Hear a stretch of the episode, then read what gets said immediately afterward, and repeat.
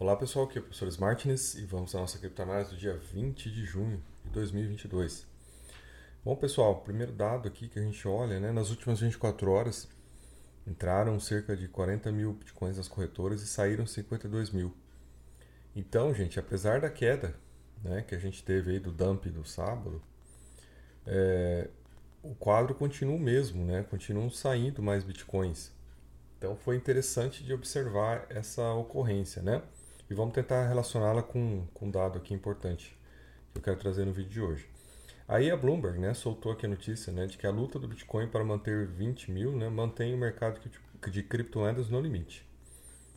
Uh, então veja, né, pessoal, a questão toda aqui que se coloca é que é, aquele limite, né, gente, da, da linha, né, média móvel de 200 dias, que está lá nos 22 mil, é um local ali importante, a resistência, né, gente, ou o suporte no caso, né, resistência, dependendo do que lado a gente está olhando aqui, dos 20 mil, também uma, é um momento importante.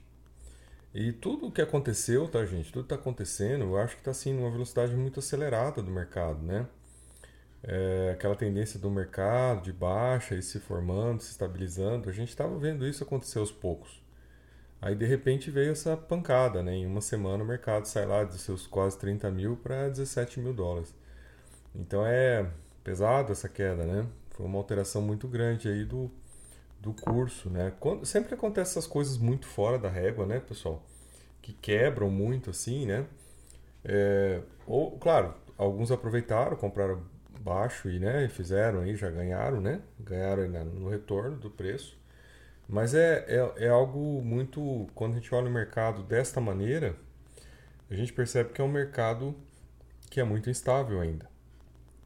Né? É um mercado que, apesar né, de uma contingência de bear market, ele traz oscilações muito grandes. É, oscilações são boas, claro, para quem quer ganhar dinheiro, para quem fazer trade, mas também muita gente acaba perdendo dinheiro nisso. Né? Esse é o grande problema desse mercado do jeito que está. Aí, pessoal, para a semana, né, gente? Segunda-feira é feriado nos Estados Unidos, tá? E terça-feira, então, que o jogo volta a ser jogado, né? Com as bolsas abertas. Então, aqui, né, a notícia de hoje na, na, na CNBC é procure mais pressão de venda na próxima semana, né? À medida que os investidores aprendem de maneira mais difícil a não lutar contra o Fed. Então é isso, né, pessoal? É, a gente viu aí, né, um movimento né, orquestrado da mídia, dos influencers, né, de várias pessoas públicas assim, né, lutando contra o Fed, né, tentando, né, desconfigurar, dizendo que o Fed não podia aumentar juros, que já estava em recessão, então ele não ia aumentar mais. Aí depois não, em setembro já vai parar de aumentar. É, e aí, pessoal, né, o que a gente está vendo é o contrário, né? O Fed está vindo e ele está mostrando para essas pessoas que ele vai fazer as correções necessárias para que a inflação caia. E né, cada vez que passa, né, a gente vai vendo que a choradeira aumenta, mas uh, está acontecendo. Né? Essa correção está acontecendo. E se o Fed continuar aumentando a política, né, a tendência é que ela aconteça cada vez mais. Tá?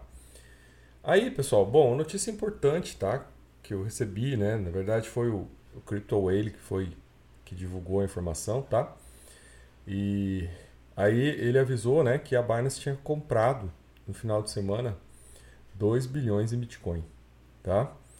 Uh, bom, o, o CZ, tá, gente? Tá aqui uma reportagem aqui de uma publicação dele, dele dizendo que não, né? Que tá errada a notícia é, de que a carteira, né, fria que a Binance utilizou, na verdade não é compra da Binance, é compra dos clientes da Binance, né?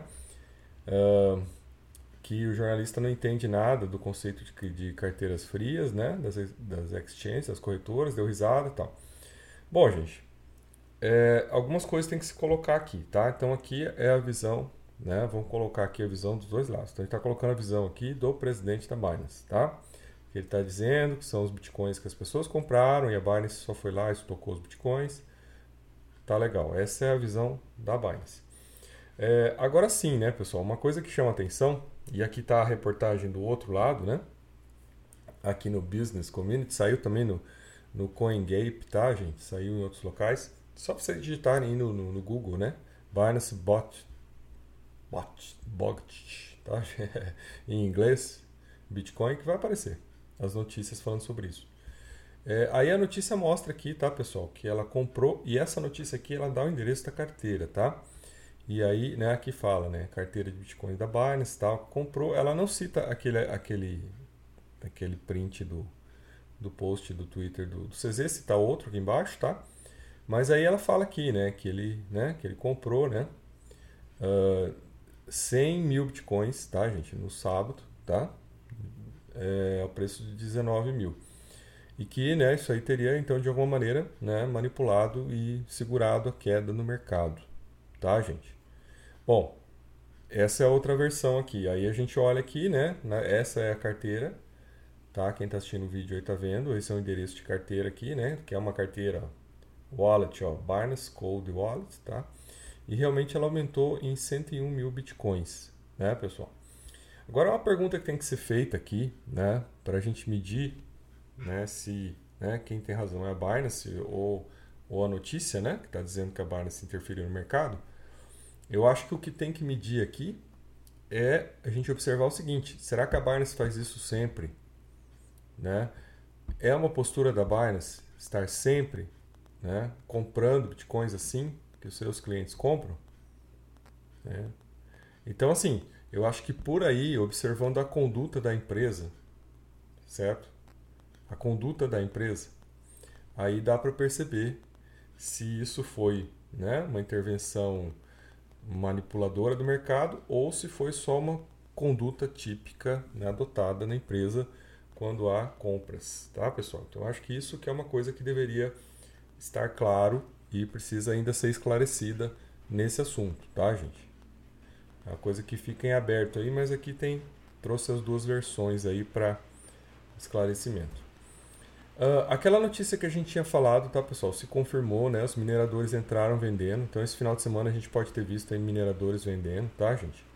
Essa força vendedora aí que aconteceu no final de semana pode ter sido de mineradores. E isso, então, pode ter feito essa pressão na queda dos preços no mercado, tá, gente? É isso que pode ter acontecido. Eu já tinha falado isso, eu tinha salientado que isso daí, né? Seria um dos cisnes negros aí que poderia derrubar o preço do mercado. E parece que ele aconteceu. Tá? Então essa é uma hipótese aqui levantada pelo é, Ben Crypto, tá, gente? De que foi isso que provocou aí essa queda no final de semana. Além, né, daquela também foi aventada a hipótese, né, também saiu lá no Crypto Whale, a hipótese de que, né, o Tether tinha sofrido um ataque hacker. Tá, pessoal? Então foi aventada essa possibilidade aí que teria provocado também né, ser responsável por essa queda no final de semana. Bom, aí a gente, pessoal, vou falar um pouquinho de Cardano aqui, né? E aqui uma, uma reportagem falando aqui o, né, que o, o Charles Roxon aqui, né? Ele está aí falando da, da situação, que, né, infelizmente, né, não deu sorte de novo a Cardano e está lançando o um negócio bem no meio aqui, né, de, um, né, de uma queda aí do Bitcoin, uma queda forte do Bitcoin, e isso está prejudicando, né, o, o, sucesso, o preço até né, das criptos aqui da Cardano. Então esse era um risco que tinha, né, pessoal? Eu estou dois meses já, dois meses não, mas desde o começo de maio falando desse evento da Cardano. E esse era um risco que tinha, porque tinha essa reunião do Fed, né? Aí a inflação veio mais alta, o Fed aumentou mais os juros do que o esperado, e isso realmente impactou o mercado como um todo, né? E aí o Bitcoin virou um buraco negro e começou a puxar as criptos todas para baixo. A Cardano resistiu, gente, segurou bem, tá? Então no dia de queda aí a gente conseguiu ver a Cardano ganhando valor, né, perante Bitcoin, perante Ethereum, ela valorizou-se, né? Quem olhou no sábado aí viu isso nos gráficos.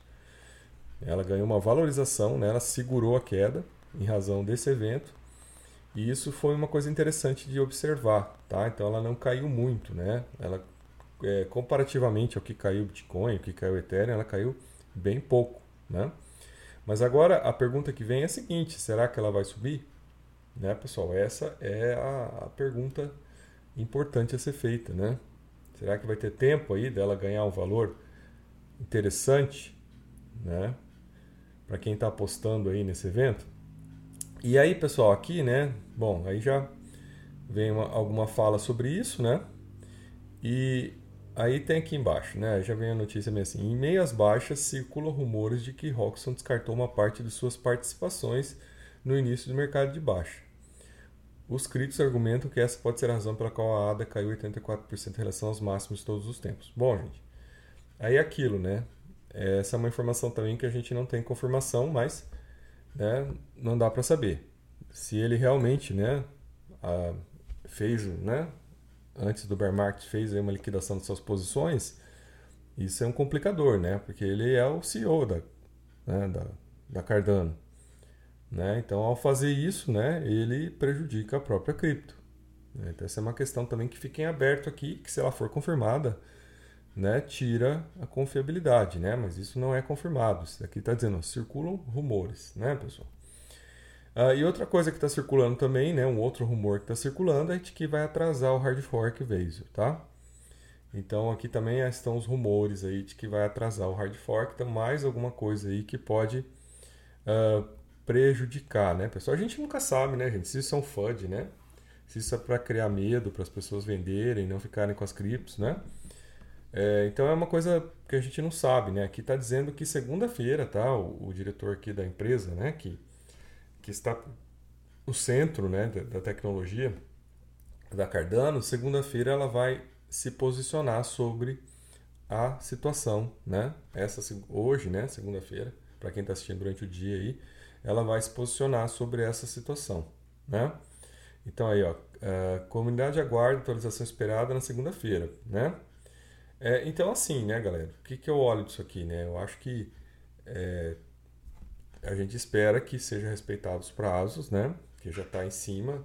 Você avisar em cima da hora que não vai fazer, né? Que, é, que vai atrasar, eu acho que é uma quebra de confiança também, se isso acontecer, né? aí é uma quebra de confiança da Cardano. Né? Porque se a coisa né, está apresentando né, alguma dificuldade, isso aí teria que ser verificado antes, porque ela já estava em teste mês passado, né? Essa rede já estava em teste mês passado. Ela não vai entrar de repente assim, né? Então a testnet dela já está rodando. Ah, o que deveria ter acontecido, se há problemas, é que isso teria que ser avisado antes, né? Até porque para que os investidores possam se posicionar. Né? Imagina agora se durante a segunda-feira é avisado que né, não vai ter mais o hard fork agora. Isso aí vai provocar né, o que, que para onde vai o preço, né, gente, da Cardano. Então é complicado, né? Então essas coisas, né, gente, por enquanto são rumores, tá? Mas amanhã, né, vamos ver o que é, o que, que é verdade nisso aqui, tá? É, eu acho que se, né, for verdade que vai atrasar, isso é uma quebra de confiança muito grande. Eu espero que não aconteça isso, né? Então são essas coisas que a gente tem que colocar. E assim, tá, pessoal? Eu acho que as coisas. É, tudo no mercado, né? Tá muito complicado. Né? A gente está vendo né, essas empresas quebrarem aí, não pagarem. Então tudo no mercado cripto está muito complicado. Né? Warren Buffett tem aquela frase, né? Quando a maré abaixa, você vê quem está nadando pelado. Então, né, quando o mercado abaixa, você vê onde estão os problemas.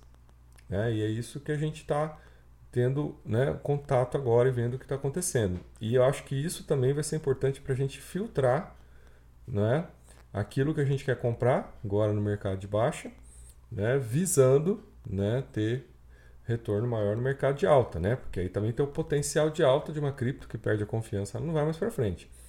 Solana fez umas modificações, tá, gente? É, modificou lá o padrão de cobrança das taxas da rede, tá? É, então, assim, quando a rede estiver sobrecarregada, as taxas aumentam. Isso é até uma forma de proteger a rede, tá? Eu não achei isso ruim, eu achei isso aí bom. E os preços da Solana aumentaram bastante, né? Isso prova que as pessoas né, não, não, não ficaram descontentes com a mudança. Agora, uma outra coisa que foi né, é, votada né, e decidida pelos membros né, do pessoal aí que, que, né, que está aí no, na DAO, né, no conselho aí da, da, da Solana, é de que a, maior baleia né, vai ter as suas ações controladas para não provocar né, uma liquidação na rede. É, essa é uma coisa complicada, tá, pessoal? Né, de considerar, porque está mostrando que é uma intervenção, né? mesmo votada, é uma intervenção na rede. Né? É pelo bem da rede? É pelo bem da rede.